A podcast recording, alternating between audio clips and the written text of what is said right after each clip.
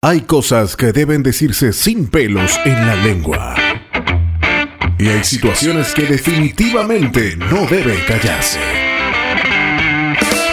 A quien le caiga. Con Ulises Oyarzún.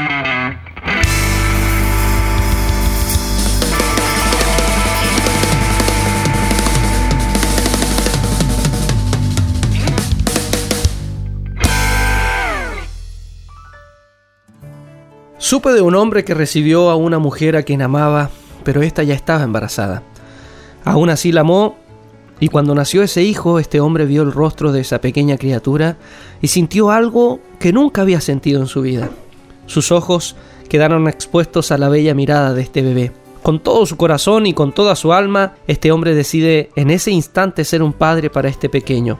Le enseñaría todo lo que sabe, Lucharía para que esta desvalida criatura se transforme en un hombre de bien. De pronto, se dio cuenta que las condiciones a su alrededor eran muy peligrosas. Decide en una noche tomar a su esposa y a quien ahora era su hijo, su bebé, y huyen al sur del país hasta una tierra desconocida.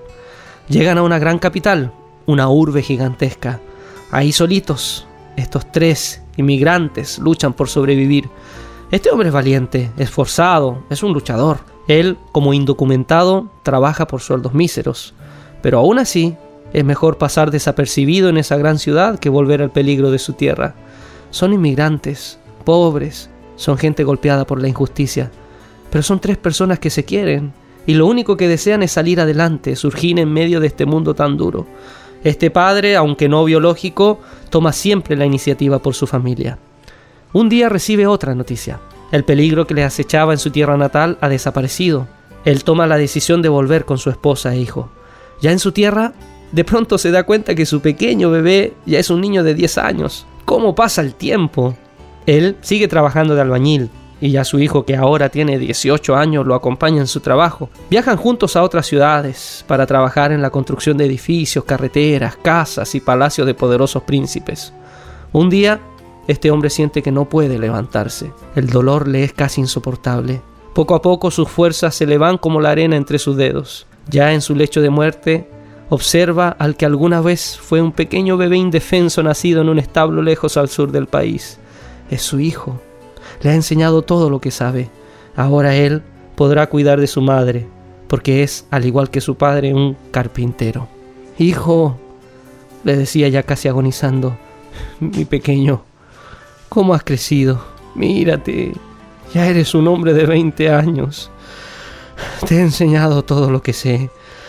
Ahora es tiempo de que emprendas tú tu propio vuelo. Estoy seguro que la vida te ha marcado para que seas mucho más que un simple carpintero como lo es este viejo. Eres un regalo del cielo, mi niño. Y siempre serás mi pequeño.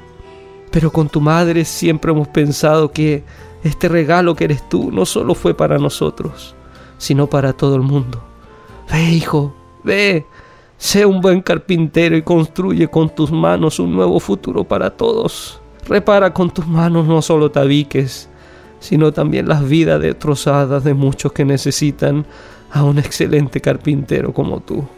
Luego de tres días fue sepultado aquel hombre, José, hijo de Jacob. Diez años después, su hijo, dejó su taller de carpintería para dedicarse a reconstruir un mundo que se caía a jirones. Su nombre, Jesús, el hijo del carpintero.